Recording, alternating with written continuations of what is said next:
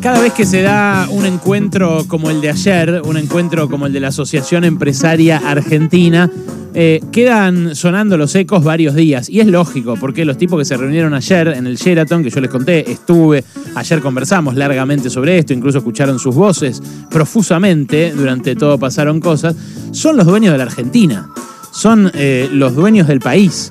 Eh, los que hablaban ayer eh, sobre el escenario, Alfredo Coto, eh, Alberto Ochman de BGH, Héctor Manieto de Clarín, Luis Pagani de Arcor, Federico Brown de La Anónima, Martín Migoya de Globant, Paolo Roca del grupo Techint, Carlos Migens del grupo Migens Bember, son tipos que estaban arriba del escenario y que hablan eso, una vez por año, una vez cada dos años, son realmente eh, los verdaderos dueños de la Argentina.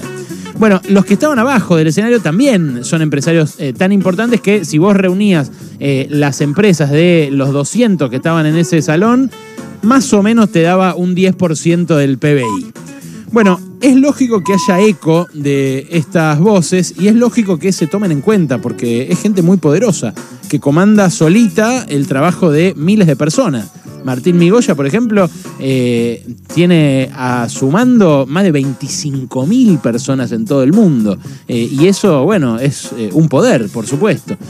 Martín Migoya habló sobre qué es lo que quieren los empresarios. Estoy hablando del fundador y dueño de Globant. Y lo que hizo fue eh, reiterar lo que siempre en general se despliega en estos cenáculos, que es eh, que el Estado se achique, que gaste menos, que se recorten los programas de asistencia social, que se recorte el gasto en general, pero que se racionalice sobre todo eh, en las áreas como jubilaciones, como... programas sociales, como salud, como educación. Y lo que siempre está presente también es el reclamo de reglas claras y estables. Los empresarios, y esto es lógico porque lo necesitan en todo el mundo, eh, requieren de un marco para eh, hacer esos negocios. Y después aparece la discusión de si son solamente los empresarios los que hacen crecer al país o si eh, el Estado también puede plantearse, discutir con ellos el rumbo de la economía. Para los empresarios no tiene que hacerlo, lo que tienen que decir todos son ellos. Pero el reclamo de reglas claras, eh, que como digo, es legítimo, es lícito y está en todo el planeta, acá eh, toma un cariz particular. ¿Por qué? primero eh, por el tono con el que se hace. Fíjate el tono con el que lo hizo, repito, el fundador de Globant, uno de los unicornios argentinos, uno de los hombres más ricos del país, Martín Migoya. Dejen el arco quieto por un rato no lo muevan. Quizá la mejor definición es no hagan nada, pero continuamente nos empecinamos en decir, ahora sí hay que redistribuir esto, ahora hay que hacer esto otro, ahora hay que... ¿Y por qué? Sería muy importante poder acordar principios básicos que no cambien, no importa cuál sea el gobierno, dejar de tratar de reempezar la Argentina y resetear la Argentina como si fuese una computadora cada vez que no nos anda.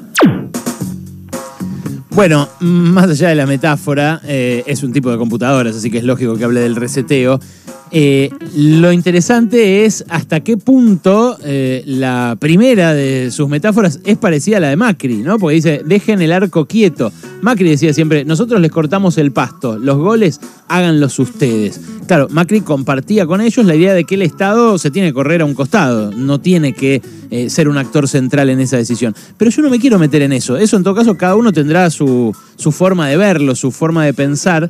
Pero lo que sí me parece eh, que todo el mundo debe saber es que estos empresarios que ahora piden eh, reglas claras, que piden eh, que sean además estables y que no haya excepciones, nacieron como organización pidiendo una excepción, pidiendo una excepción a la regla. Ahora piden una regla para su excepción, como dijo eh, hoy Fernando Rosso, que me comentó un poco lo que ayer decía yo en la tele. Eh, claro, es una excepción que haya gente tan rica, que haya gente tan rica que además se sigue enriqueciendo. Lo que piden ellos es que haya una regla que regularice esto, que diga, bueno, esto es lo normal, vamos por acá. Lo que casi nadie sabe, porque eso no lo dicen, es que nació AEA pidiendo una excepción. ¿Cuál era esa excepción? El seguro de cambio. AEA nace en 2002 pidiendo que el Banco Central le dé a las empresas endeudadas con el exterior dólares uno a uno para pagar esas deudas que tenían eh, en bancos extranjeros. ¿Qué es lo que había pasado? Lo que había pasado es que durante los 90 las empresas se habían endeudado en dólares, habían pedido préstamos en bancos de eh, Europa o de Estados Unidos y habían dicho, no pasa nada, si total yo facturo en pesos en Argentina, pero está uno a uno. Entonces consigo uno a uno los dólares y pago el crédito en el exterior. Cuando crujió, empezó a crujir el uno a uno, algunas empezaron a agarpar esos eh, créditos aprovechando que efectivamente les vendían todos los dólares que quisieran eh, uno a uno. Pero algunas se quedaron con deudas y lo que querían era que el Estado las rescatara. Eso es el seguro de cambio. Que les den a las empresas argentinas eh, endeudadas en dólares, dólares uno a uno, cuando el dólar ya valía cuatro. Y eso es lo que querían. ¿Por qué? Porque decían, a nosotros nos tienen que compensar dado que nos perjudicó eh, el cambio de reglas anterior. Pero claro, las reglas habían cambiado para todos. Y ellos lo que estaban pidiendo era una excepción porque estaban endeudados con el extranjero. No es una cuestión eh, ideológica eh, qué lugar tienen los empresarios en una economía capitalista. Es una cuestión muy práctica. Tienen un lugar privilegiado, un lugar preeminente.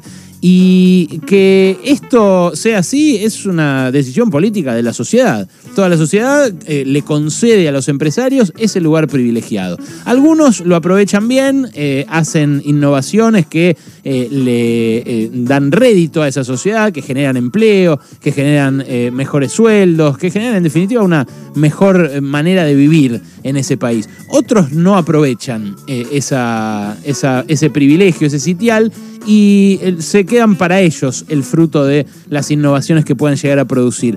Pero lo que hay al margen de esa discusión ideológica eh, es eh, la honestidad o la deshonestidad intelectual. Se pueden pedir reglas claras y reglas estables, eh, pero lo que no se puede es pedir que las reglas sean claras y estables cuando la misma entidad que está pidiendo eso, en este caso la Asociación Empresaria Argentina, eh, uno de los lobbies más poderosos del país, nació haciendo precisamente lo contrario. La excepción y la regla son cosas opuestas. Lo que no se puede hacer es pedir lo uno y lo otro según el momento. Pasaron cosas. Cosas. Hasta las 16 con Alejandro Berkovich. Radio con Voz.